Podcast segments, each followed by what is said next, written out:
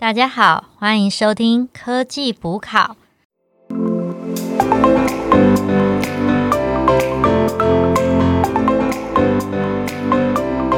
我是 Anna，我是 Alicia，我是 Alan，欢迎收听科技补考。OK，那我们好像九九录一集吼，但是我们的品质算不错，我也觉得，对啊，对啊。可是因为我们真的平常工作比较累，像我前天还失眠，真的？为什么失眠？下午喝太多咖啡，因为就是要去办公室上班，然后喝那个办公室免费咖啡吗？不是不是，是喝那个 没有自己有准备的，然后三点还四点又喝了那个饮料的茶一整杯，手摇杯啊？对，手摇杯，然后晚上又睡不着。你们有最近有失眠吗？我前几天没有睡觉，直接就是第二天直接就是照常。那你为什么要这样子？因为我在改履历，啊，你要换工作了，恭喜你！所以在家也要就是看，因为想到自己生神经的时候比较容易专注吧。哦，可是你平常就已经，哎，我你不是最近离职吗？那你在家都是很安静啊？没有，我就熬夜大王啊。哦，不太好，不太好，就是拿自己身肾上腺素开玩笑的人吧。那那 a l a n 呢？最近一样，周末去咖啡厅，然后也是一样，下午几点？我在剪那个 podcast 的音档嘛，然后剪一剪，然后点了大概三四点，结果晚上就睡不着了。那你会觉得一杯耶？对，一杯。你是点，比如说一个，你是点 espresso 吗？不是，欸，就是那个庄园。版的 好，好，我们不要再把这样的平民讲出来。我们要进入主题，就是大家睡眠品质都很容易被影响，所以我们这次就想选一个比较活泼的书，叫做《为什么要睡觉》。也不是这么活泼了，真的吗？你说书书很难读，是不是？可是我我会我我这种还蛮 care，虽然我自己是一个熬夜大王，但是我我不觉得你 care，你给我的感觉就是熬夜大王，就是知识很丰满，但是实际上没有实践。哦，OK OK，哎。那我们当初选这本书是为什么？是你们两个选的，不是我选的。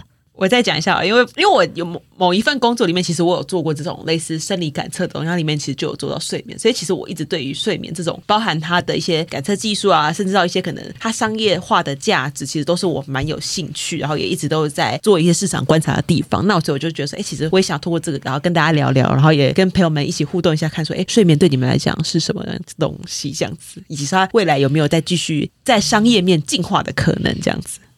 我觉得这个我选它，就是因为书名真的很有趣。比如说我问你为什么要睡觉，你可能也答不出来。可是好像没这么重要，但是又好像必须知道这件事情。那再加上另外最近工作真的太忙，我忽略了睡眠的重要性。我想要看这本书，知道我应该做什么改变。你们觉得自己是一个睡眠品质好的人吗？不是啊，我是那种不好睡的人。你是不好睡的人。那我觉得我还 OK，只要工作很累，一睡直接就到天亮，直接就直接好就就断片了这样，对，瞬间就起来上班了。我自己有时候也会睡眠的时候，我还有去买过那种什么色安生什么嘎巴来吃，但我觉得没有什么用。那呃，其实好不好睡还有一个决定点，就例如你出去好了，出去别的城市玩或者是出国玩，你们是容易入睡吗？或者会不会认床这个问题？对，或者是你跟别人一起睡嘛？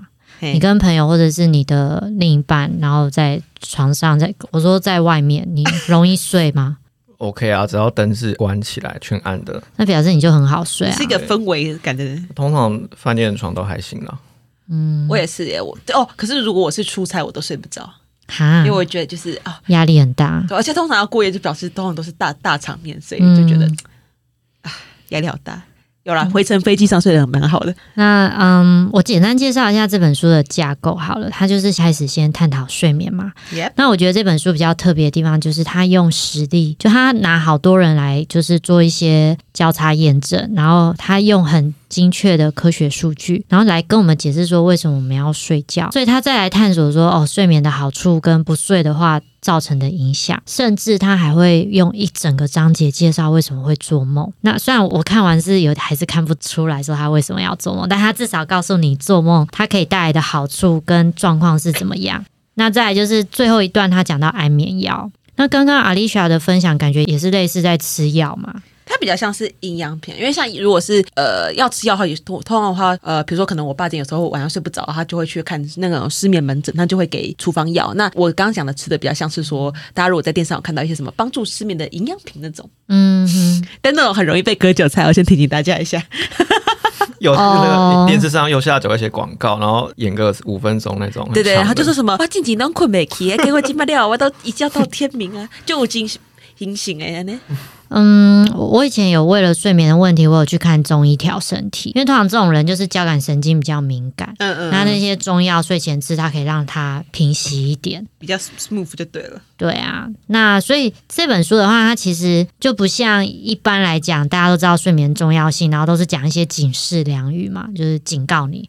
那它是辅佐一些科学数据，然后科学的探讨，嗯，也是警示良语，但是让你更知道严重性这样子。是对啊，所以蛮推荐大家看这本书的。那我们今天看一看，然后觉得蛮有趣的，就是我们会特别介绍就是睡眠的模式。那还有就是这本书有提到一些学习跟创造力的相关。然后今天的最后一个部分会讲到一下，目前有没有什么科技辅助可以帮助你的睡眠？Yeah，呀，那首先他有在这本书介绍了两个名词，他说睡眠分。非快速动眼睡眠跟快速动眼睡眠，那我问一下你们，你们当初在看这个名词的时候，你们是之前有听过吗？我听过，可是我一直不知道所谓的动眼是怎么样的动法。真的？那就像中邪那种吗？这今天开始进入恐怖片的 part 了。那阿丽莎，那你之前就有听过这个名词？哦，对啊，因为我之前有一些相关的业务经验。嗯哼哼，那你还是说，对你来讲，就是你实做了这些经验之后，你觉得他们最大的差异是什么？一个非快速，一个快速。睡眠期不太一样吧？它对于那个，比如说可能我们在看脑波啊的一些运动方面，其实都会有在生理上面有一些差异。然后对于人的在睡眠的程度上也不太一样。嗯嗯，那我来简单介绍一下快速动眼睡眠，就是英文叫做 rapid eye movement。那其实就是它的意思嘛，眼球动很快。那刚你们说是中邪什么？对，它就是眼球左右会不规则的转动。这很难想象啊，就是如果你把那个眼皮割下来，它它会在那个它会左右这样晃动。不是啊，为什么你？要把眼皮割下，你是有残暴的性质啊，这样才看得到他的洞啊。可是你闭着也看得到啊。哎，但这样话，因为像金像金鱼这种动物是没有眼皮，那如果它金鱼在睡觉的时候，所以其实搞不好下次你可以在比如说夜深人静时候看那个水族馆，它有没有在动眼？至于会不会做梦，就看这个。那因为你想象他的眼睛，我们的眼球动很快，所以它是呃非常浅眠的时期。那其实你的脑波是很活跃，就很像是你平常没睡觉的脑波活动。那你的身体却是像那种麻痹的状态。好，那反之快呃非快速动眼睡眠的话，那它就是眼球是静止的，然后脑波的活动也很平稳。它分为三期，由浅到深层。那就是第一期啊，第二期、第三期。考考你们，其实这个我们的一个睡眠活动，就是由非快速动眼睡眠啊跟快速动眼睡眠组合而成的。你们猜猜看，这两个组合而成是以多久为一个循环？不要偷看我的答案。其实是有答案在手，是不是？对啊。在我的那个来吧里面，之前应该应该是九十吧，因为之前有人你是有偷看啊。之前坊间就有一个说法，如果你睡觉睡九十的倍数，你会睡得很好。哦，OK，这就会有房就会有一些是就是睡觉的一些偏方之类的。对，就说什么呃，一次睡三的倍数啊，什么什么，就是一个循环，然后就会。You know，就是会变成一个，就是你变成你只要一天只要睡很少时间，就可以获得很充足的休息那种感觉。OK，对，就是九十分钟为一个循环。那它的进程是这样：先从非快速动眼睡眠的第一期进到第二期，进到第三期，然后最后到快速动眼睡眠。好，那我讲一下它的功用。非快速动眼睡眠呢？我觉得这本书它其实没有介绍很新的定义啊，但是他在形容这个时候，我觉得蛮有趣。他说他这是叫 千人大合唱。那千人大合唱可以顾名思义，就是说，OK，它就是脑波呢，就是每个不同的脑神经它有不同的作用，然后一起要指挥，然后让它唱歌。它这个东西比较着重长距离的讯息的传输、交换跟接收，好，所以它是属于比较是在记忆上面做一些精炼哦，或者是转化。有人会说是它是。一个内在的反思，因为它先把所有的讯息、哦，所有资讯，我们会说，我们白天清醒的时候，我们看到的这些东西都叫接收讯息，然后我到晚上的时候，我才把这些东西传到脑的各个地方，甚至更远的地方，它都接收得到。那快速动眼睡眠的话呢，因为它就是脑非常活跃，好。但是他也因为很活跃嘛，你身体不能动，可他明明就不像在睡觉，所以又有人叫做矛盾睡眠。那他呢，就有点像说，OK，今天你所有的讯息都已经传到很远端了，那接下来就是他会有点像大荧幕一样，吼，会把你白天经历的一些比较强烈的情绪啊、动机啊、记忆啊，就会在脑中的一个大荧幕播出。嗯，所以它是做一个整合的部分，就把这些很多的讯息建立了一个连接。那所以有时候你会透过这样的睡眠，你会有创造力跟解决问题的能力。哦，那我想问一下，听完这两个，你觉得哪一个比较重要？快速动眼睡眠跟非快速动眼睡眠？Alan，你觉得哪个睡眠比较重要？一个是传讯息给远端的脑神经，嗯，好，另外一个快速动眼是。建立了连接，把这些东西进行整合，然后可能会创造出一些解决事情的方法。我觉得好像都很重要。那但如果硬要选，应该先选非快速动眼吧，它的时间比较长。它没有哪个时间比较长，对对，它就是九十分钟一个循环。好，虽然那个非快速动眼，它好像有分一二三期啊，这个后面再讲。那阿丽莎嘞？我觉得都很重要。虽然说刚刚听起来好像非快速动动眼期其实是其实有非常多整合的一些时间，可是如果前面的资讯没有连起，其实后面的。后面的非快速动眼其实也搞不起来，对，而且非快速也是它在 delete 跟传输，在去无存记，对，所以它为什么会说它是一个记忆的炼造过程？因为它一直就是去无存精嘛，把不要的废物去掉，留下最需要的部分，所以没有一就没有二，所以有可能大家会觉得说，哦，哪个时间会比较长？的确，好像看起来 total 比例是非快速动眼，因为它分第一层、第二层、第三层，所以它经历的时间会比较长。那快速动眼通常都是一个睡眠活动的。最后一个，所以它可能会比较短，但是通常呢，它的比例会因为你睡的时间不一样会不同。那其实像我们睡觉的前半夜，就是睡眠的前半段，通常就是前半夜。非快速动眼时期的占据的比例较多。那如果睡觉靠近天亮前，就是白天的时候，很早的那个时候，那是快速动眼的比例会增加。那意思就是说，在这九十分钟的循环，在后半段的时候，其实快速动眼时期的比例就会占很大。OK，那这样你们就已经了解了这两个的差异嘛？那我就考考你们，请问啊，就是今天呢，我们正常睡眠都是七到八小时嘛？那如果今天我睡六个小时？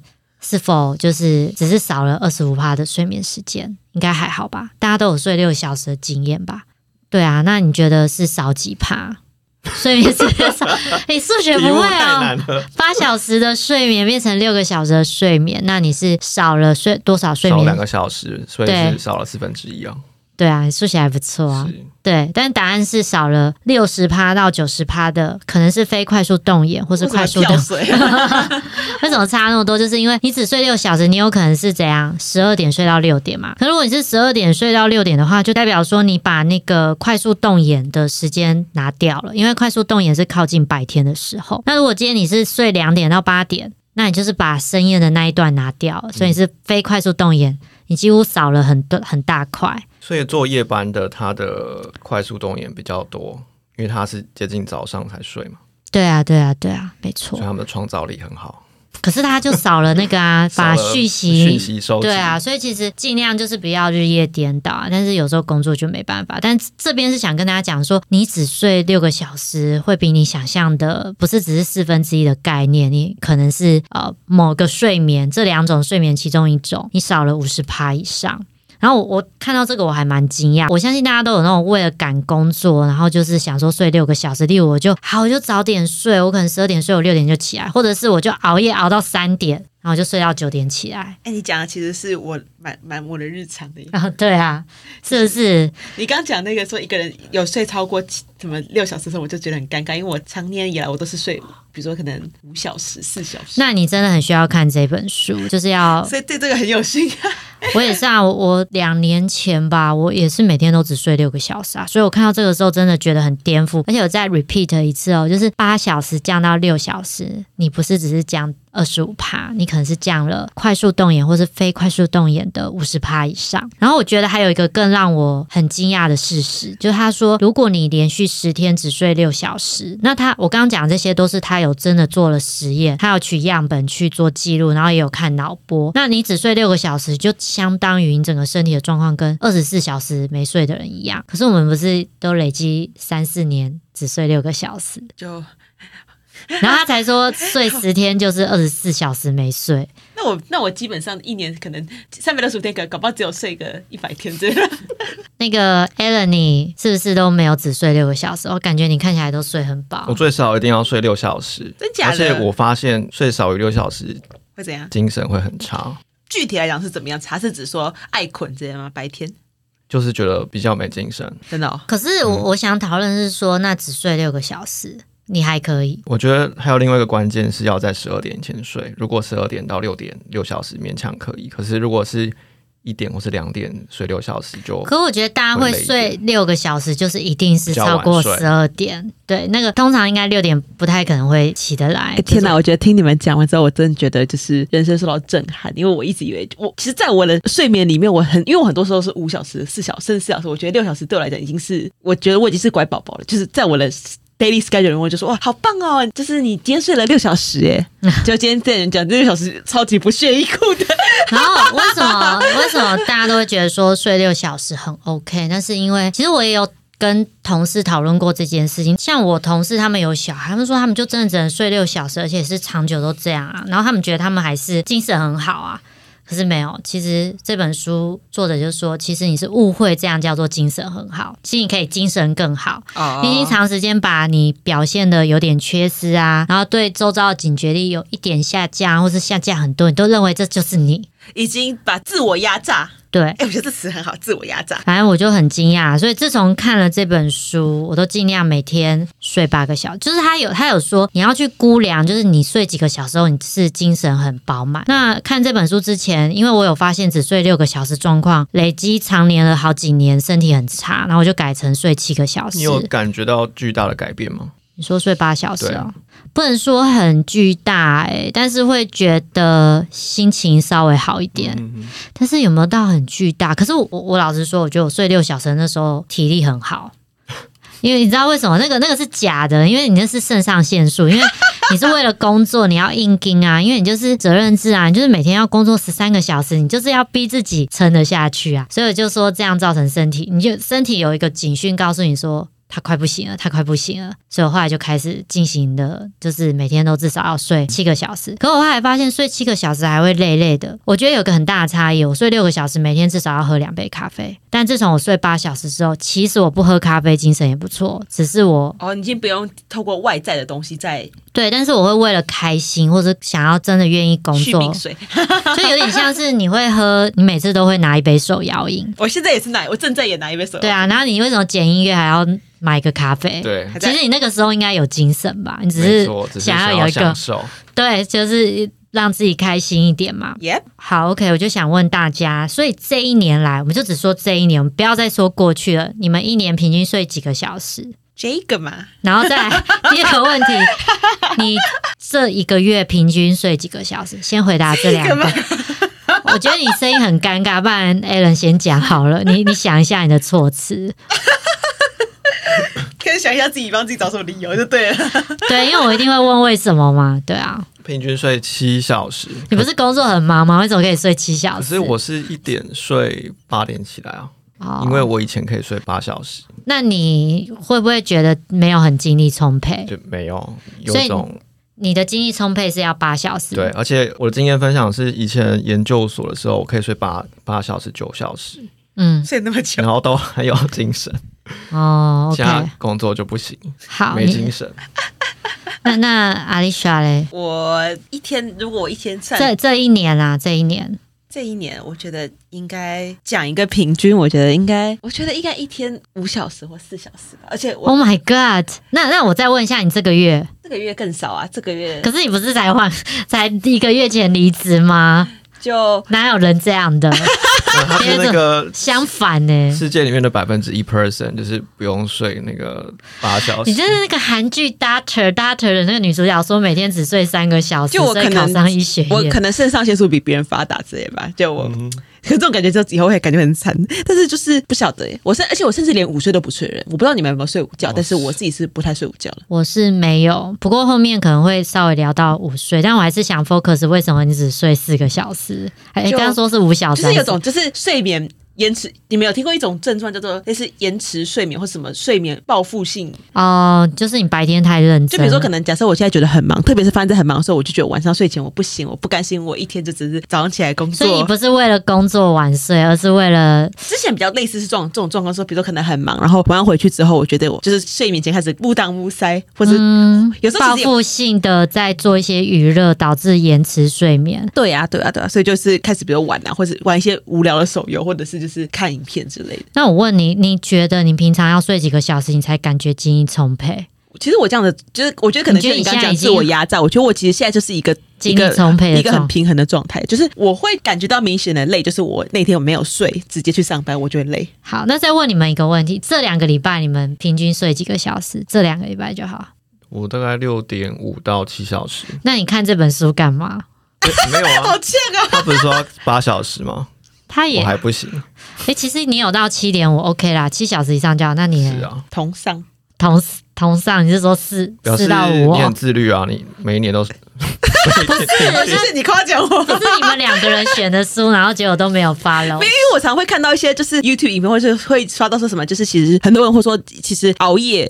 不只是减少睡眠，熬夜就是一种慢性自杀，这一点我是蛮认同的。但是认同归认同，行动没有跟上。那再问第二个问题，就是说，为什么你有时候睡眠是四个小时或低于？就是我想问说，你在什么样情况下，你就决定牺牲你的睡眠？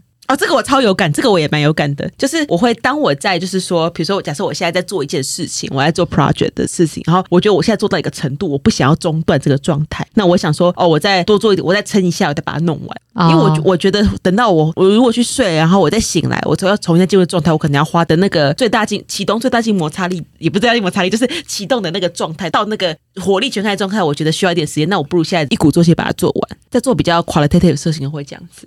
我不会想牺牲睡眠，我底线是六小时，所以哎，你很有原则呢。如果做不完就赶快睡，然后早上早点起来。哎我觉得很棒。我有做过实验，我也是跟阿丽莎一样，我想说一定要就是一件事从头到尾赶快用最快速做完，即使熬到三四点没关系。但我发现隔天就很痛苦。那我现在的想法是有真的必要为工作这样吗？就是没关系啊，就明天再花很多时间拦机那个热引擎，嗯，不差不差一个小时啊。对，没有一杯咖啡。不能解决的事情。OK，好，我们来，我们来讲一下正面的，不要讲一些负面的，就是探讨完那个非快速动眼跟快速动眼之后嘞。而且我们刚刚一直在讲不睡觉会怎样，好像有点危言耸听。不然讲一下睡眠有什么好处好了。对，正向表述啊。先问一下大家，你们觉得为什么要睡觉？为了隔天心情好。我觉得有正常睡觉，隔天好像就会觉得自己更聪明、更棒，然后这一天就是一个美丽的一天。我觉得自己是觉得是呃，比如说身体的运作是需要一些休息的，可是你都没有休息，所以可能 对，这这这就是我觉得我在看这本书的时候，包含我们在讨论这本书我们要录什么，因为我们像大家呃，我们三个应该知道，就是我们每次在录节目之前，我们都会先讨论一下，先先脑力激荡一下要讲什么内容什么之类，然后我每次就一看都觉得说，嗯，我觉得这好有道理，就是讲了一堆，觉得知识上都知识点都点满，了其实实际上根本没有应用，一直在应用哦。我看了这本书之后，每天坚持八小时睡眠，哇，真的很棒！我分享一下书里面讲的，所以到底为什么要睡觉了？其实有蛮多好处的。第一点，我想非常多爸妈应该会很关心的，就是它可以帮助学习，不管是成人、儿童或是青少年。对啊，就是小时候没有这样想过。我小时候为了读书都只睡六个小时。我一直以我在看这本书，我一直以为只有小孩子，就是小 baby 需要睡，因为想小 baby 他睡就可能会有一些成长、新陈代谢之类。可是大人就觉得说应该就是对啊，还好。小 baby 睡蛮重要的，因为这本书里面有提到几个实验、几个研究的结果。第一个是什么？它里面有一个呃研究是说追踪五千名日本学童，那蛮多的哦，那算还可以。有发现睡比较久的学童成绩比较好。可是我以前只睡六小时，成绩也不错。那 可能你再多睡一小时，成绩会更好啊！真的，因为我好像就是都是班上的第二名或第三名，我没有第一名。就是，但是我你可能睡多一点，你或许现在已经财富自由之类的。P R 九十六变 P R 九十九。哎，而且我小时候智力超高，不知道为什么智力一直下降。不会啊，你现在智力还是很高啊。可是我小时候是可以边看电视边读书的人。真假的？你好猛哦！哎，这个哎，这个真的厉害耶！但是从大概国小五年级开始，也是我开始认真读书，我是从国小三年级开始读书，认真读书，然后后来就没办法，慢慢就这样，会不会跟睡觉有关？有可能。第二个研究样本数比较少，它没有说有多少。那但是呃，书里面是说儿童啊，多平平均如果多睡四十到五十分钟，相对同年龄其他儿童发展可以有较高的 IQ。哎，阿丽莎是我们 IQ 最高嘛？那你小时候没有没有没有睡多久？你小时候睡多久？小时候，小时候我我只记得我爸妈都会叫我晚上九点前就要去睡觉，难怪了，你看有准哎、是那你从小打底的，然后现在就是在挥霍就是吃老本嘛。就是消耗以前的那个，欸真的有差真的耶哎、嗯，OK，哎、你们我以前我都我都读到十二点睡觉，哦，没有啦，我是小学的，就是我一直到小，我都记得是小学一年级的时候是九点睡，然后三年级变成九点半，然后五年级开始变成十点，然后国中才开始，国中也是十点半，然后那对啊，我国中就已高中经十二点高啦。真的还假的？真的啊，我读书我就是回家读五个小时的人啊，哎、好猛哦、哎、你好认真哦、我有点后悔。我都在就是比如说在跟我爸爸妈斗法，来看卡通之类。我也有看卡通啊，就是反正就是时间压榨到极限。精所以帮助学习这点很重要。那这又衍生到一个可能是社会议题，那个小学生或者是国高中中生的早班第一堂课是不是应该晚点开始？哦，之前对之前有在吵这个议题。要哎、要晚一点我觉得好早、哦，因为多睡一点对学习会有帮助。哎、可是我觉得这个也有一点南北差异，这样子好了。我我不知道大家的呃，我们的听众到底是来自于比如说可能双北地区，还是说可能比如说双北以外的地区？呃，因为有一个现象是说，其实以台北来讲的话，其实通常大家的上班时间都是九，大部分都是九点，然后可能少部分八点半开始，然后可是八点半就相对应早，就会早一个半，就然后可能台北就是早九晚六，类似基础班早早九晚六加班就。到七点，可是像比如说可能呃，我们说台北以外的地方好了，比如说可能部分的新竹，然后可能中南部，他们其实是很多是七点半上班，或是八点上班，然后五点四点半或五点下班，所以然后所以那相对来讲，他们的生活的习惯就会往前移很多。对，然后如果是说我们现在提早上课的话，其实我觉得对于对于那个双北的小孩子可能会有一些影响，或者说如果说我们把它延后到，比如说可能再延后的话，如果把时间延后到比如说可能八点多快九点去上课的话，那对于中南部的小朋友的话，可能就会有影响，因为变成说爸妈已经去上班，那小孩怎么办？而且他们如果小孩子不是不能依靠大众运输工具上班的话，那他们假设都要开车或骑车上班，那怎么办？那种感觉。对啊，多睡一点。好，那没有啊，就要大家一起改啊，北部跟南部要应该要上班时间统一啊。对啊，就是统一，然后再往后一点其实这。样蛮有趣，变得好像光是一个在台湾的这样子一个三百公里的地方，其实这样就会有一个很，其实就有时差。我觉得，嗯，跟学习记忆有关的啊，就是嘿，我个人我记经验忆很不好哎、快点告诉我怎样可以记忆很好。多睡一点。我个人的经验是，懒，多睡一点。大家应该有大学的时候熬夜赶第二天报告或是考试还蛮长的。啊，超子哦，经验丰富，经验丰富。背东西嘛。那或许当下有效，就是背起来，可是一下就忘记了，嗯，对不对？对，那其实这个跟睡眠也有关系，因为大家如果熬夜的话，比较不容易记住东西，因为熬夜会影响大脑里面的一个东西叫做海马回。对，那海马回是和记忆有关。好，那所以，所以你是说熬夜的话，本来背起来的东西很快就不见了，对，就是你可能考完第二天或是第三、第四天昙花一现。就忘记了。所以它这个是冲刺用的啊、就是我觉得是那种很记忆性或背诵性的科目的，叫考试的时候，你可以比如说可能考前一天把那个背起来，然后考到，然后就考场上释放。我觉得我以前有操作这种经验，因为我大学的时候念的科技其实是呃有一部分的专业知识是来自于背诵的，嗯然后他其实我很常干的一件事就是我考前没有睡，狂背，然后早上直接去考试，然后考完之后就爆睡，然后就忘记了，因为忘了也没差。过了过了就好。对，记得早不如记得巧啊。好，那我我介绍一下原理。这个是我们可以称称为记忆转移，就是大脑的那个海马回，它是我们把它可以想成是获取新知的海绵吗？资料夹或者是海绵，嗯，它负责储存短期记忆。那所以说熬夜，你的短期记忆就可能存的没有这么好，所以会记不起来。因为他没有非快速动眼睡眠，哎呦，熬夜不就是少了那一段吗？没错，然后还有一个很重要的就是非快速动眼睡眠期间要做记忆精炼。这个阶段记忆会从海马会移到皮质，是就像从 memory 移到 hard drive。对对，变成永久记忆。OK，没错，所以这个步骤没有做到，你的记忆就没有办法记得很好。然后还有另外一点，书里面有提到说，动作记忆也跟睡眠有关系。比如说，我们可能有人有练钢琴，练半天，然后发现有一个地方怎么弹就是弹不好。可是睡完一觉之后，第二天或许你就可以弹得出来。我觉得这也很像说，有时候睡前，假设你工作你卡在某个地方嘛，一直过不去，可能你睡一晚，隔天就发现，哎。一下就瞬间就有灵感了。可能听众们没有经历过这个年代，当然我也没有经历过。对，就是在民国九十几年的时候，八几九几年的时候，那时候其实台湾有很多人在签大家乐，然后大家都很希望说，我睡眠睡好一点，我在里面梦到什么指示，然后就会去解梦，然后去想要去获得名牌子。有梦最好。对不起，我都会想到阿萨布鲁。对啊，所以睡眠很重要。Yep，呵，所以其实大家刚讲起来，其实睡眠的话，大家其实都还蛮，不管你承不承认，其实睡眠就是一个呃很好的被大家关注的议题。不过你不管你现在是从失眠的角度切入，还是说你现在是从一个睡眠好的品质这样的角度去切入，这样子，那。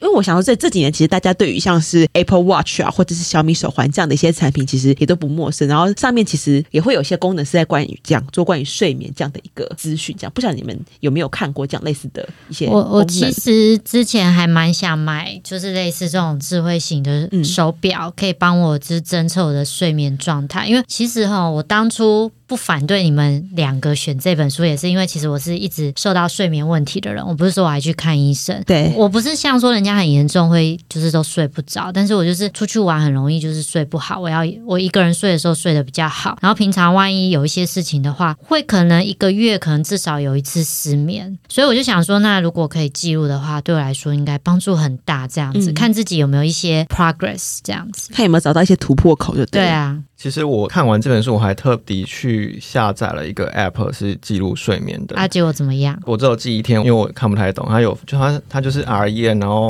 快速动眼、非快速动眼在那边循环。可是我其实没有办法用这个 App 看出。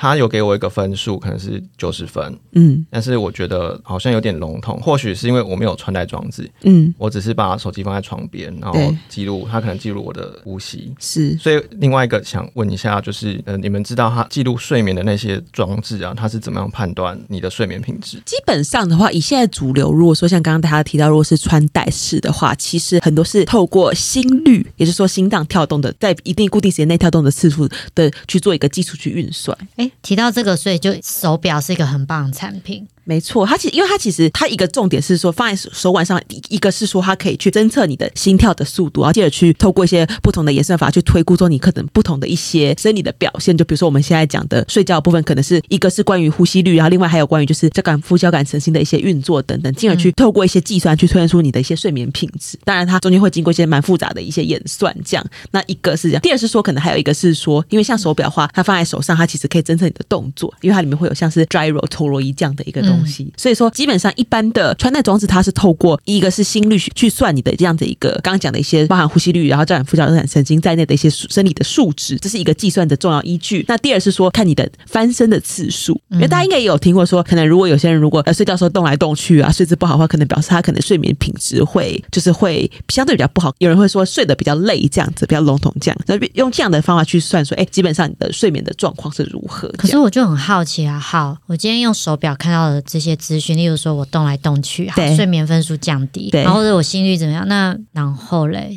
我会不会让我更焦虑啊？我明明以为我昨天已经睡了八个小时，开开心心。会焦虑。我那天用手机下载 app，然后其实我是没有睡得很好。因为我觉得有一个东西一直在记录我的睡眠。其实我觉得它就是，这也是我对我在选这本书的时候，我自己非常感兴趣的一个 part 是说，其实睡眠真的它比较像说，它是告诉它是一个落后指标，因为你是你不可能在睡前或者睡的当下你就去看到，因为它跟我们在跑步的时候看说，哎，我们的那些心率变化不一样。因为跑步的时候我是及时可以知道我现在的一些身体状况表现，我可以去做一个调整嘛，动态的调整。比如说，哎，我现在很累了，我应该马上停下来，或者说，哎，其实我还可以再多跑一点。但是睡眠这种东西，一定是你睡完之后你再看，这边它是一个。对你来讲是一个落后指标了，就是说你不可能，就是你顶年就是像刚刚呃，刚刚安娜讲说，哎，我可能睡起来再看到，可是我就可能看到，我觉得心情不好，因为我，但是我没办法去改变那个睡眠不好事实，我可能只能期许我自己说好，下次睡眠再接再厉这样子。所以说，我觉得自己觉得这也是现在说我们讲的睡眠科技、睡眠商机来讲，它比较 challenging 的部分，因为通常它它只能告诉你一个最终跟记录而已，它有点像是一个身体的健康检查，就是你检查完之后又怎样，就是变成说你一定要有一些衍生的 action plan，嗯，去帮助你说，比如说假设你觉得分分数太。低，然后你应该怎么样？所以我觉得看到一个比较成功的案例是说，它是跟床垫做个结合，嗯，就是说它也是透过手表，而且再加上它是把那个 sensor 是放在那个床垫里面也放了一个，所以基本上它对翻动的次数会比较准确的。那基本上它的意思是说，你去这样子透过睡眠侦测之后，其实它可以帮助你，它可能会在可能一些床垫的安置上，或者说可能你的睡觉的，比如说可能被子啊、枕头上面去做一些调整，又透过一些外在物理，因为像是。透过这样去推荐你更适合的产品，嗯，这样的一个方式要去辅助你的睡眠的品质。我觉得其实这样子相对来讲，会不会对我自己而言啦？回归到现在不是，如果不是 PM，我现在是一个 consumer 的角色，我会觉得这是一个比较 make sense 的一个商业模式。我觉得还有个比较算是有价值的地方，就是说对我们平常人来讲，可能你会觉得说这个会就算记录到你睡眠不好，那又怎么样？你你会不会更焦虑？但是另外一方面来讲，说当生病的人他需要睡眠，医生开的处方签其中一项是说你每天至少要睡七小时以上，那你要怎么证明？那我之前就听到我有朋友他出车祸要开刀，然后医生就说好，我已经帮你做完手术，接下来你要做的是巴拉巴拉，其中一项很重要，就是你每天要睡几个小时。对，他就让他去买 Garmin 那个手表，回诊的时候都要给他看。那个记录，所以变成它是变相督促你每天要准时睡觉。对，然后第二个就是真的记录，然后可以给医生看。其实你讲到一个现在大家在至少在 B to B to C 这样的一个商业模式发展里面最重要的一个核心的价值，不愧是优秀的 P N 它其实很多时候是在帮助医生在说可能病患离，因为你如果是在医院内的话，医院内可能有更精准的一些机器设备，就比如说失眠失眠门诊，它会有一些脑波分析，或者是一些可能呼吸器去看你的实际的状况。但是你通常当病患离开医院之后，他离开了医生的掌控，他以往的话可能都是给你一张表，叫你自己去登记说哦，你今天几点几分睡觉，然后几点几分开车。可是因为有些人在自己请了教练之后，在家里有没有照常运动？有些人大家可能没有做，也会造假之类的。他在下次去回诊的时候，他可以给予呃医生说一个比较客观的数据，说哎，你到底是几点睡，然后几点起来，就相对来讲是比较客观精准的。然后，而且对于病人来讲，还有一个好处是说，是说他如果有些有些时候昨天忘了记我几点睡了，哎，可是我现在怎么办？比如我第二，我过了好几天，发现哎，我怎么有一个？现在如果我还是个表格的话，哎，我前几天忘了，我已经忘了我几点睡，那我怎么办？我这那就等于说我那天的资料其实就会 miss 掉。那那如果这样的客观设计，一方面的话是减少了 paperwork 在病患他方面的负担，第二个是说可以让医生可以更客观的知道说他的一些睡眠状况，就是一个比较理想、比较轻便的一个离院侦测系统。我们会这样讲。嗯嗯嗯，好哦。那呃，今天算是我们为什么要睡觉的上半集。那我们讲了几个重点。第一个就是大家可以回想一下，你听完这一集，你讲不讲得出来非快速动眼睡眠是什么？快速动眼睡眠是什么？那他们的各自的好处是什么？如果你讲得出来。那你就 pass 了，没有讲出来的话没关系，就再听一次。那第二个重点就是 前面有讲到几个警示的警示良言，就是说如果你只睡六个小时，状况很糟糕，你一定要每天睡八小时。那大家一定会抗议嘛？就像阿丽莎，她就抗议，她只睡四到五个小时也 OK。但是我 我我们的那个还有老本啊，对啊，所以大家还是记得，如果说未来就是你们现在大家听众们可能已经都来不及了，但是呢，如果你们以后有小孩的话，一定要叫他就是早点睡。对啊，但是 Aaron 就有帮我们讲一些正面的东西，就是说为什么要睡觉，因为它可以帮助学习跟创造力，这是第二个重点。第三个重点就是我们有介绍一些睡眠科技的一些原理嘛，那听众有兴趣的话，也可以去下载或者是去购买，那帮助侦测你自己的睡眠。好，那我们就下集还会再去讨论其他的地方，那我们下集见喽。好，拜拜，拜啦，拜啦。